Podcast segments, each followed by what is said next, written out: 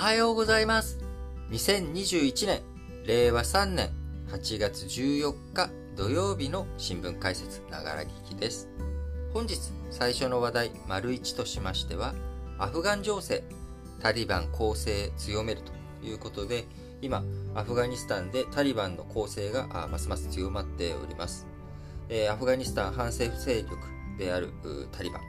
えー、13日までに第2の都市の南部カンダハルなどを制圧し、えー、米メディアによると8月末の米軍撤収を控え、早ければこの1ヶ月以内にアフガニスタンの首都カブールが陥落する可能性があると米当局は見ているということです。アメリカ、イギリス、カナダは大使館員らの退避のため軍の部隊を派遣するというような動きになっております。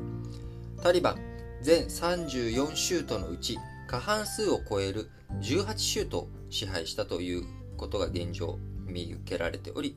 首都のあるカブール州に隣接する東部ロガール州などを含み、首都から約 50km まで迫っているということです。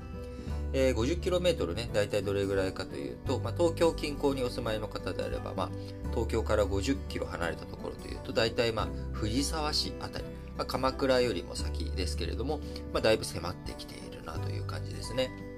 まああのえー、こう箱根の関所を越えられたっていうイメージですかね。あのそんな感じの状況が今アフガニスタンの首都緊迫状況に置かれているということです。えー、幹線道路を通る要衝を今タリバン抑えつつあるという状況になっており物流網の掌握も狙われているということです。米軍撤収決断を後悔していないと8月10日にバイデン大統領語っておりましたが12日にホワイトハウスで記者団からのアフガン情勢ってどうなってるんですかという問いには答えずに足早に去ったということで、えー、わずか2日で、えー、情勢は大きく悪化したということになっております。バイデン政権、えー、12日に、えー、在カブールのアメリカ大使館の人員を削減する方針を決めましたが、あこちら、えー、カブール陥落のリスクが高まったゆえの判断ということは明白な状況になっております。えー、現状、米軍は約3000人をカブールの国際空港に派遣し、外交官らの国外退避を支援するという動きをとっており、イギリスは約600人の部隊を送って自国民の退避を支援するという動きになっております。こういった情勢下におかれましても、オースティンアメリカ国防長官は、アフガンのガニ大統領と電話をして、厳しい戦いに直面する中で、団結力のあるアフガン国防、治安部隊こそが平和と安全の要だと指摘し、治安回復をあくまでもアフガニスタン政府に委ねる考えを示しました。しかしながら、アフガニスタン政府、敗走を続けており、事態打開の兆しは見えていないということになっています。まあ、こういった情勢の中、本当に米軍撤収していいのかというような状態ですが、アメリカ国民からはですね、米軍撤収への支持、高いまんまということになっております。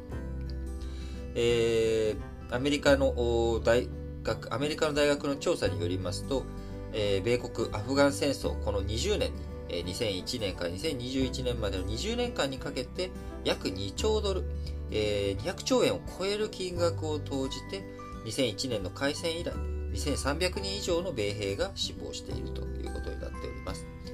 こういった情勢下と、あとは中国との、中国の台頭を念頭に、えー、中国をどういうふうに抑え込んでいくのか、あそういった対テロ戦争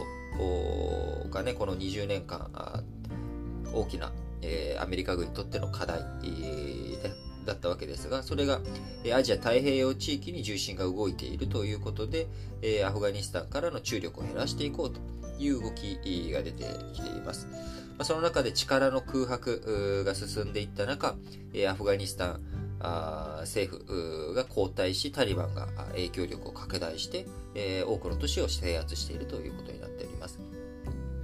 先ほど第2の都市カンダハルを制圧したというふうにお伝えしましたけれども、えー、もともとタリバン、1980年代に旧ソ連がアフガンを侵攻した際、多くの難民が隣国パキスタンに逃げ込んで、そこで、えー、難民の子供が極端なイスラム原理主義を掲げる進学校で学ぶことを通じて過激派の思想が強まっていき、えー、1994年に新学生、まあえー、アラビア語でタリバンのことをですね、えー、新学生を意味する言葉ですので、まあ、この新学生らがあ1994年にアフガニスタンで、えー、発足させたタリバン、勢力を拡大していき、その拠点、最初の発祥の地というところが、え、カンダハルという土地、第二の都市だったわけですね。で、え、アメリカ軍があ2001年の911テロ以降、え、ウサマ・ビン・ラディン容疑者の引き渡しをタリバンが拒否したことに伴って空爆を開始し、えー、カンダハルはあ確か2001年の12月に、えー、陥落して、えー、タリバンが、えー、その地域を失っていたというわけですけれども20年ぶりに今回奪還したということになっております、えー、そういった状況の中、息がね、四季旺盛となっているアフガニスタン、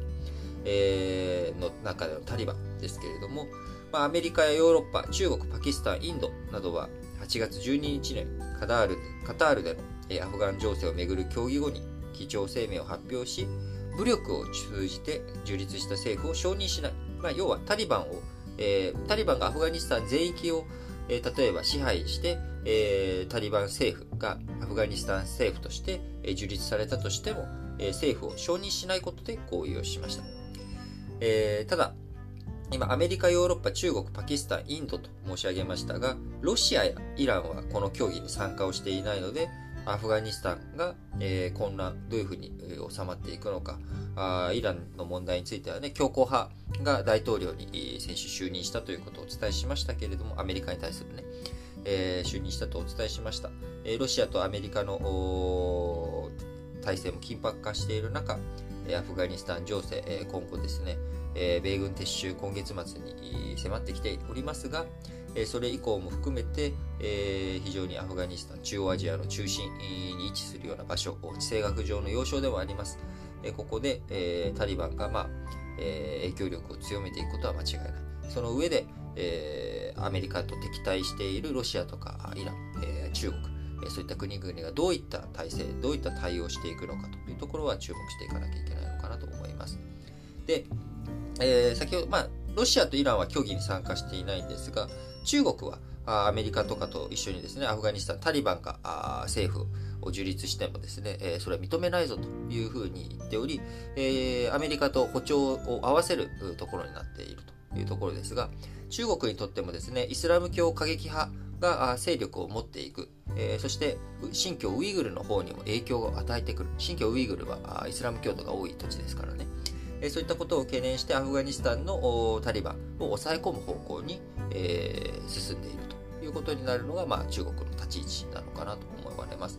なので、えー、アメリカと対抗していこうという中国、ロシア、え、イランにおいてもアフガニスタンに対する、ま、温度感、え、こちらについては差異があるということですが、え、そこの部分について、え、今後のアメリカと中国のね、対立、そういったものもどういった動きになっていくのか、あやっぱり国際政治というものはですね、えー、こいつとこいつが敵だからあっていう単純な、えー、ものの見方では見れないんだなということを改めて実感させてくれる内容だったのかなと思います。それでは次の話題に移りましょう。